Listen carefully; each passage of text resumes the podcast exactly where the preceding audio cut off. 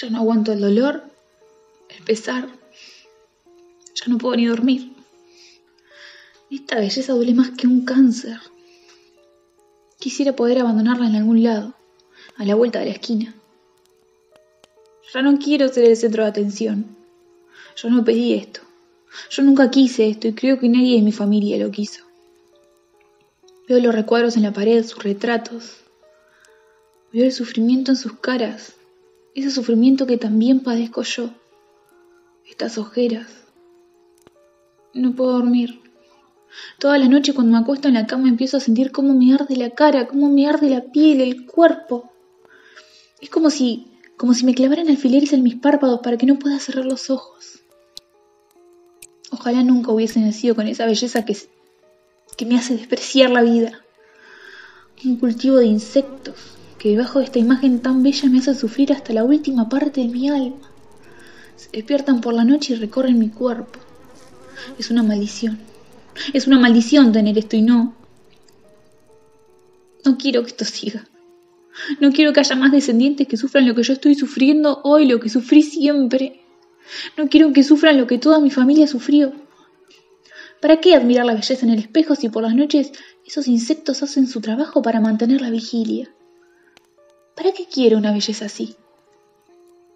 Cuando llega la noche, pienso que quiero ser normal, vulgar, incluso, incluso quiero ser fea, pero quiero tener un sueño tranquilo, como el de cualquiera. Esto no nació en mí, esto lo heredé. Se transmitió de generación en generación. Mi cabeza no, no descansa, ni por el dolor, ni por él, ni por el niño. Yo me negué a que lo entierren en el patio, tan cerca de la casa, al lado del naranjo. Yo me negué. Mi mayor miedo era que él supiera sobre mi noche de insomnio y me visitara. Y ahora lo imagino acercándose a mí con miedo. Lo imagino llorando, queriendo que lo defienda de los insectos que también se comen las raíces de mis flores. Lo imagino entero, como cuando lo pusieron ahí bajo la tierra, al lado del naranjo hace cinco años. Lo imagino con un poco de tierra mojada en la boca, la lluvia atravesándolo, el frío dándole en la espalda. A veces, a veces siento que entra a la casa. Me pide que lo deje dormir junto a mí, como descansaba antes de que lo entierre. Quiero que se lo lleven lejos y no recordarlo por la noche, pero no. Él está ahí. Y siento que. Siento que por las noches me grita desde su pedazo de tierra que lo salve de la muerte. Pero me convenzo que todo está bien. Creo que en mi nueva vida en espacial e intemporal todo seguirá igual. Mi habitación, los muebles, mis trece libros favoritos. Y me pregunto, ¿cómo es que después de ser tan bella, de tener un ejército de insectos que recorren mis venas, todo de repente está tan... tan tranquilo, como si no existiesen dimensiones. Esa es otra noche de insomnio en la que estoy sola en casa. Lo que entra del jardín es olor a miedo. Sí, a miedo. El sudor sale de mi cuerpo como si con él salieran también mi sangre llena de insectos y todo es quietud, todo es silencio. Y yo estoy acá, inmóvil, deseando que algo pasara para sentir que la tierra sigue girando. Y escucho el reloj, y me recuerda la muerte, y con ella el niño bajo el naranjo, llorando. Nunca creí que ser tan hermoso iba a costarme tantos sacrificios. La belleza me duele más que el miedo. Estos insectos, lo siento lo siento correr en la espesura de mi sangre y no puedo controlar este miedo irracional que me viene de adentro, este miedo que, que no logro justificar, que solo aparece porque sí. Mis manos están inmóviles. Estas manos que tantos hombres agarraron alguna vez con nerviosismo admirando mi belleza, mi maldición. No, no, no es sed lo que tengo. Es mi saliva que se puso como espesa, y se me pegan los dientes en el paladar. Se me pega más que un chicle. Y no me reconozco. Ya mi belleza no importa y siento que los insectos se van de mi cuerpo, que ya todo está bien, que voy a poder dormir. Siento que no soy yo. Pero que todo está bien. Y me urge el deseo de ir a buscar algo para sacarme esta. esta saliva espesa. Pero, ¿qué, qué, qué estoy pensando? Desde que enterraron al niño me prometí nunca más comer una naranja. Me imagino las naranjas con gusto a carne, siendo nutridas por las entrañas del niño sepultado.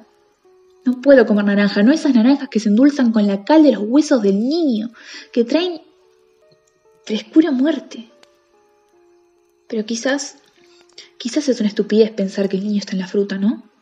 Digo, quiero aprovechar que la belleza no me duele, que no siento los insectos correr por mis venas y disfrutar de una naranja, sentirla en mis labios. Es un deseo tan grande y tan difícil de contener. Voy a ir a la cocina. Voy a buscar una naranja. ¿O por qué no al patio? Ahora que soy una mujer libre, renacida, que no siente dolor. Pero hay un vacío. Y de pronto mi cuerpo ya no está. Ni mis muebles, ni mis trece libros favoritos. Me siento flotar. Estoy confundida. Como si alguien me hubiese empujado al vacío desde lo más alto de un precipicio. Me siento como si fuese un espíritu. Y siento miedo. Otra vez. Pero es un miedo distinto. No es un miedo al niño, sino lo desconocido de este mundo que siento como, como nuevo. Pienso en mamá llegando a mi habitación y encontrándola vacía. Pienso en los vecinos mirando la cerradura sin forzar, sin entender cómo yo ya no estoy ahí. El gato de mamá buscándome. Los comentarios sobre mi desaparición. Lo que van a inventar. Mamá correría gritando mi nombre y yo estaría ahí mirándola desde algún lugar de la casa sin poder hacer absolutamente nada. Y nadie sabría que yo estoy ahí. Algo vibra en mí. Algo me recorre y ya no son insectos. No escucho ni veo nada, pero una angustia me recorre. Y ahora siento que de a poco empiezo a reconocer este mundo nuevo. Me rodea una oscuridad total. ¿Esto va a durar para siempre? ¿Y si ¿Y si esto es el limbo? No. Tendrían que flotar los otros espíritus acá y no siento nada. Aunque quizás esté acá el niño, buscando el camino hacia su cuerpo. Pero ¿cómo voy a estar en el limbo yo? ¿Yo morí? No. No. No, no, yo cambié de estado, eso es todo. Estoy en un mundo más simple, sin dimensiones. Ahora puedo ser feliz. Ya no hay belleza, no hay insectos, ni naranjas. Ni naranjas. Ya no podré comer naranjas. ¿Cómo quito esta sed? Esta saliva espesa. Voy a buscar naranjas a la cocina. Al menos sentirlas cerca mío, sentirme su compañía. Y ahora siento que este nuevo mundo me permite estar en todas partes de la casa y a la vez no estar en ningún lado. Pero ¿cómo puedo mantener el control sobre mí misma? No, no quiero estar triste, pero extraño mi belleza. Qué tonta, qué tonta fui al desperdiciarla. Una vez escuché decir que los espíritus puros pueden penetrar a voluntad en cualquier cuerpo. No pierdo nada con intentarlo. Es más, si lo hago bien, podré comer una naranja. Pero mamá no está. La gente del servicio tampoco. Y yo necesito una naranja ahora. No quiero resignarme a este mundo en que siempre estaré aislada sin poder probar una naranja. El gato. El gato. Puedo reencarnar en el gato. Ay, yo me imagino su piel suave, blanca, esa energía en cada músculo, esos dientes filosos y blancos para sonreírle felinamente a mamá, a mamá o a cualquiera. Por las noches podría maullarle al cielo y así proteger al niño. Podría beber el rocío, pero quizás el gato también sienta miedo, ¿no? Diego, a su forma. No sé si podré comer una naranja en ese puerto. Hay ratones. Mmm, Ratones, qué asco. Quizás reencarnarme en un gato no sea tan buena idea. No, no, no, no sería posible. Prefiero seguir en mi mundo de, de espíritus puros. ¿Y vivir olvidada por siempre? Quizás lo de comerse un ratón no sea tan malo. O quizás no sea tan así. Quizás mi instinto de mujer esté por, por sobre el instinto del gato. No se diga más. Encarnaré en mi gato y comeré esa naranja. Un gato bello, con inteligencia de mujer, ah, volvería a ser el centro de atención. Focalizo mis energías en el gato. Lo busco por toda la casa. Debe estar en la estufa durmiendo, como siempre hasta ahora. No. No. Y esta casa no es la misma. Su cocina, sus rincones. Y el gato no está en ningún lado, ni en los árboles ni en los techos. Todo esto me, me confunde, nada es igual. Los cuadros de mis antepasados no están. Solo hay arsénico por toda la casa y el gato no está. ¿Dónde están mis cosas, mis trece libros favoritos? Ni el naranjo está. Y el niño, el niño no es más que un puñado de cenizas y arsénico bajo una plataforma de cemento. Ahora sí duerme definitivamente. Ya todo es distinto.